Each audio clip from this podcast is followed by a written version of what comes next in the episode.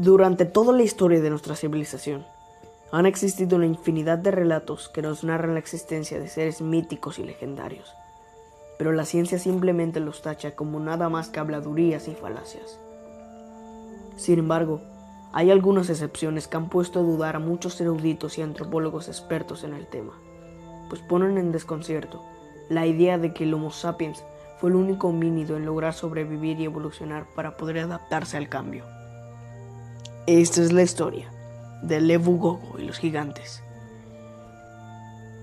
La isla Flores, ubicada en Indonesia, con una superficie de 13.500 kilómetros cuadrados, es el hábitat natural de muchas especies curiosas como los dragones de Komodo.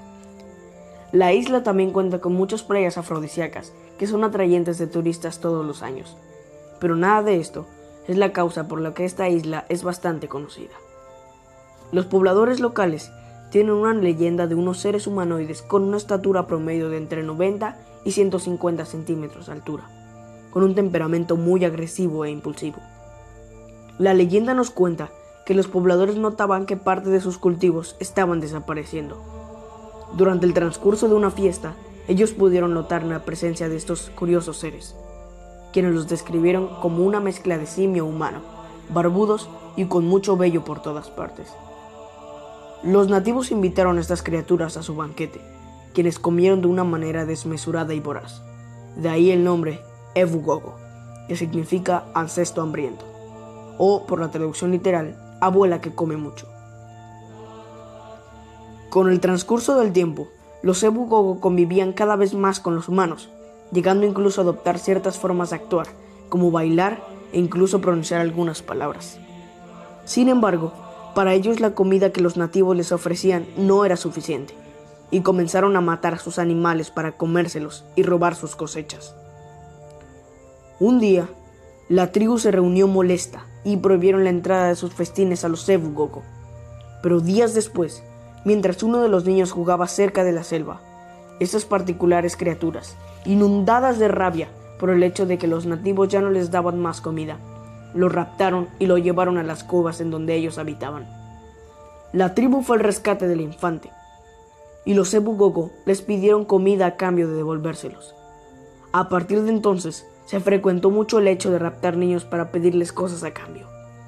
Esto llegó a su fin en el momento en que robaron a un recién nacido y lo comieron, sin ninguna clase de remordimiento. Los nativos enfurecidos fueron a sus cavernas y con bolas de paja encendidas en fuego quemaron todo a su paso. Sin embargo, algunos de los pobladores aseguraban que un macho y una hembra lograron escapar. En el año 2004, en la cueva conocida como Lingua, en la isla Flores, fueron encontradas partes fósiles de al menos nueve individuos de muy baja estatura. También se descubrieron herramientas de piedra igualmente pequeñas. Estos descubrimientos confirmaron la existencia de homínidos que convivieron con los humanos hace aproximadamente 20.000 años y que se extinguieron hace 12.000. Lo más curioso de todo es que por la ubicación geográfica de la isla, tuvieron que haber llegado por medio de alguna embarcación. El Lomo floresiensis fue el nombre que se le otorgó a este homínido conocido coloquialmente como el Hobbit o el hombre de flores. Esta es la prueba veraz para los criptozoólogos y aficionados al tema de que el Evu Gogo existió y aún existe en algún lugar recóndito de la Tierra. Por otra parte, para muchas otras personas, el Evu Gogo es y siempre será nada más que una simple leyenda. ¿Y tú qué opinas? Así como la creencia de que seres muy pequeños convivieron con los humanos hace mucho tiempo es bastante grande, hablemos de su contraparte. Digamos que la presencia y la importancia de estos seres en la cultura popular se eleva por los cielos. Así es, estamos hablando de los gigantes. La existencia de los gigantes siempre ha estado muy presente en la mitología, desde el antiguo Egipto hasta la mitología nórdica, siempre representada de maneras muy distintas, desde titanes que devoraban todo a su paso, hasta ser hijos de ángeles caídos. Todos, absolutamente todos, hemos visto o escuchado de estos seres, ya sea en cuentos, caricaturas o películas. Pero ¿qué hay de cierto en todo esto?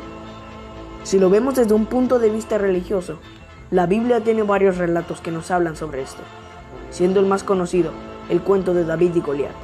Pero también hay un libro no tan conocido dentro de la Biblia llamado el libro de Enoch, quien era el bisabuelo de Noé. El libro de Enoch nos cuenta que los hijos de Dios, o sea, los ángeles, bajaron a la tierra y pecaron para tener hijos con las mujeres mortales, y lo que procrearon fueron hombres gigantes, que más adelante se extinguirían por el diluvio universal, debido a los desastres y las guerras que mantenían con los humanos. Lo curioso de esto es que los mayas y los incas de igual manera hablaban de gigantes que desaparecieron con el diluvio, mientras que unos manuscritos antiguos del maniqueísmo, encontrados en Turfán, China, hablaban de la llegada de los ángeles engendradores de gigantes. Culturas totalmente distintas que nos hablan de lo mismo. Por otra parte, en la mitología nórdica, los gigantes son representados como monstruos de hielo, y en la mitología griega serían titanes devoradores de sus mismos hijos. Ahora, si lo vemos desde un punto de vista científico, existe una teoría que habla que el homínido del Gigantopithecus se pudo haber reproducido y evolucionado hasta llegar a convertirse en seres humanos con estaturas de 3 a 5 metros.